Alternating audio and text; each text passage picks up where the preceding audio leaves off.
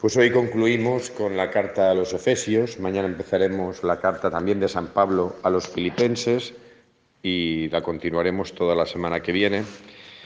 Este no es el final de la carta, pero sí lo que la liturgia propone eh, como final de la carta.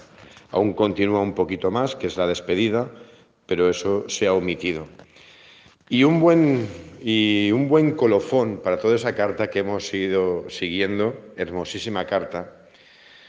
Y vamos a recordar una cosa, y es que Pablo está escribiendo en la cárcel. Y desde la cárcel, después de haber sido apaleados no sé cuántas veces, y teniendo en cuenta que estamos alrededor del año 60 y que él fue martirizado entre el 65 y el 67, después de todo lo vivido, y la dureza de, su vida como predicador del Evangelio y lo que le queda por venir y lo que está viviendo en ese presente, pues es cuando tiene sentido lo que hemos escuchado hoy. Porque Pablo vive su vida como una lucha y la vida del cristiano como un combate, porque es un combate y la vida es un combate.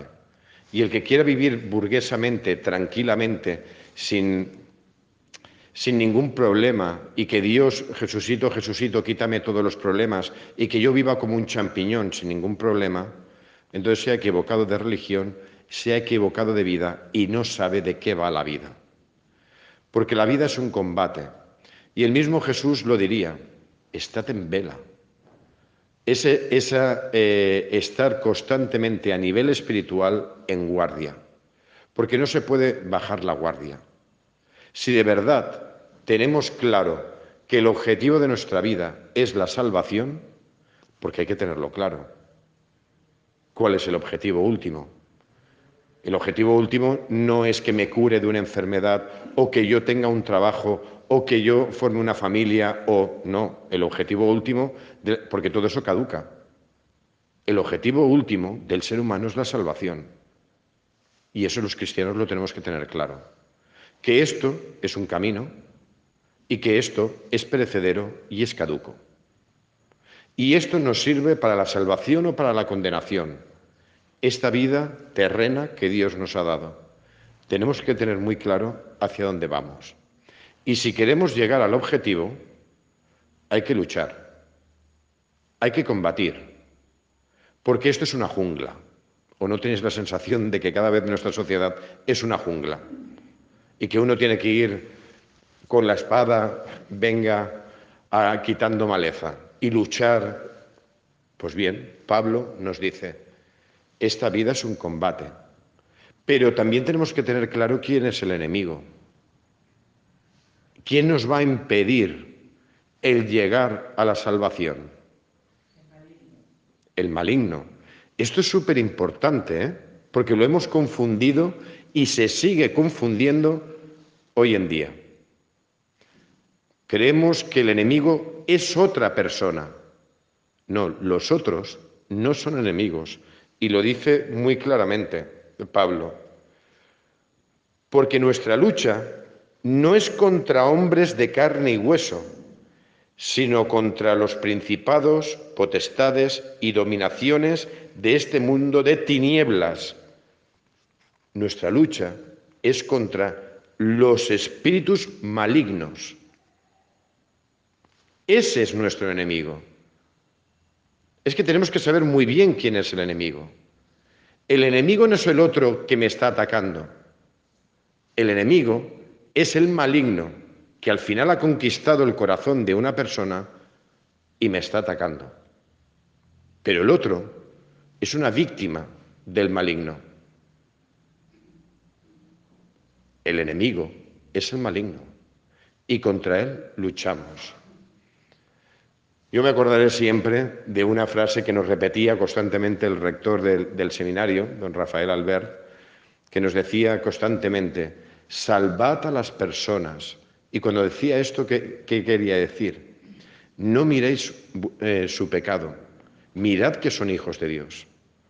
Hijos de Dios que a veces han sido seducidos por el maligno pero el otro no es tu enemigo. Salva a la persona y mira a la persona no como un enemigo, sino como una víctima del maligno.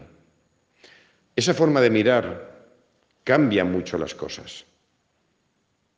Y contra ese, el maligno, y no contra los otros, es cuando eh, Pablo nos dice, si de verdad queréis recorrer el camino y queréis llegar a la salvación, tienes que tener claro quién es el, enemigo y con qué armas vas a luchar contra él. Abro un pequeño paréntesis. Yo esta mañana cuando me he leído la lectura, aquí aparecen signos. Cintura ceñida, coraza, pies calzados, un escudo, un casco y una espada. Ah, muy bien. En cuanto lo leí, me vino, ¿os acordáis la homilía de, a los que estuvisteis, claro, la homilía de San Miguel? Wow, esta lectura iría ideal para el día de San Miguel. Ideal. Porque eso que estamos viendo en San Miguel, que es un guerrero, es esto, lo que está diciendo San Pablo. Y hay que saber interpretar lo que estamos viendo, que no es un guerrero de verdad que va con una espada cortando cabezas, sino que cada una de las cosas que lleva San Miguel son signos que nos hablan de algo. San Miguel cuando lo estamos viendo, y el mismo Pablo, y los mismos cristianos, cuando hablamos de combate, tenemos que tener y vestirnos con las armas del combate. Lo primero, y esto Jesús lo dirá muchas veces, ceñid la cintura. Aparece en, en otras parábolas, en Jesús, el hecho de tener ceñida la cintura. Los criados que están esperando al novio, ¿cómo lo tienen que esperar? Con la cintura ceñida. ¿Por qué? Porque en casa vas con toda la ropa y las batas que lleváis cada una, que vosotros sabéis qué batas lleváis dentro de casa. Yo me quito la correa. Es lo primero que hago nada más entrar en casa. Quitarme la correa. ¿Por qué? Porque es el momento de relajación. Pero para salir a la calle me pongo la correa y vosotros he fijado la faixa. ¿Por qué? Porque hay que estar preparados para lo que pase. Muy bien porque yo no quiero que se me caigan los pantalones y vosotros queréis estar buenas. Vale, ¿qué es estar ceñido la cintura? El criado se ceñía siempre la cintura para servir. El guerrero iba siempre ceñido, ceñido con un cinturón. Es el estar espiritualmente preparado a todo. Oye, que no hay que bajar la guardia. Y Jesús lo dirá, igual que las, las diez vírgenes en vela. La lámpara tiene que estar encendida. Y, no, y las 24 horas del día, esa inquietud espiritual, ese estar preparados, esa lo tenemos que tener los cristianos. Porque ya lo dijo Jesús, no sabéis ni el día ni la hora en que vendrá el Hijo del Hombre, pero no sabéis ni el día ni la hora en que el maligno va a conquistar tu corazón. ¿O acaso el ladrón, eh, el dueño de la casa, si supiera que ahora va a venir el ladrón, ¿no os acordáis? ¿Veis cómo está todo unido? El cristiano tiene que estar preparado, siempre con la cintura ceñida.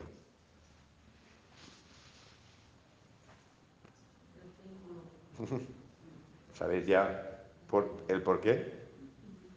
Siempre preparado.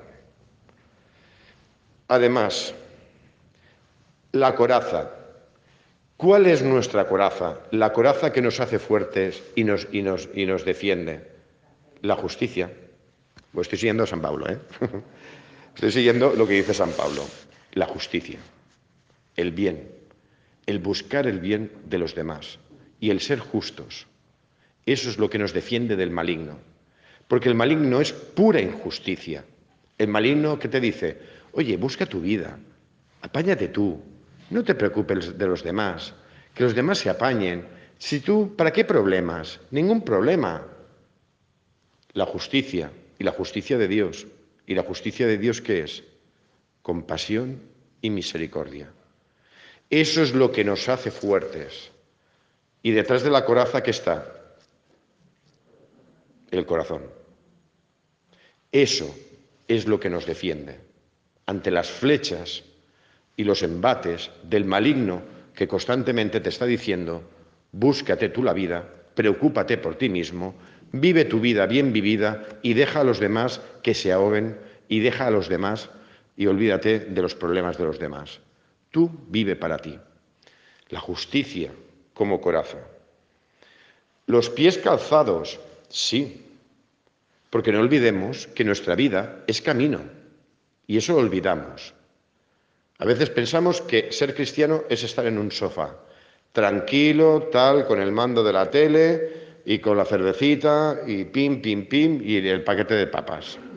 Eso no es ser cristiano. Mejor dicho, eso no es ser persona. ¿Tú quieres salvación? ¿Quieres vivir tu vida bien vivida? Camina.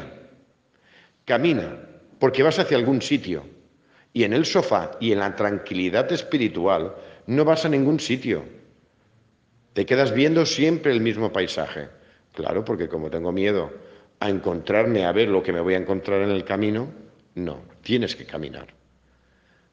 Y a lo lejos ves la luz, que es la esperanza. A lo lejos ves la luz. Pero para llegar a la luz tienes que caminar. Y si no caminas, no llegarás a la luz.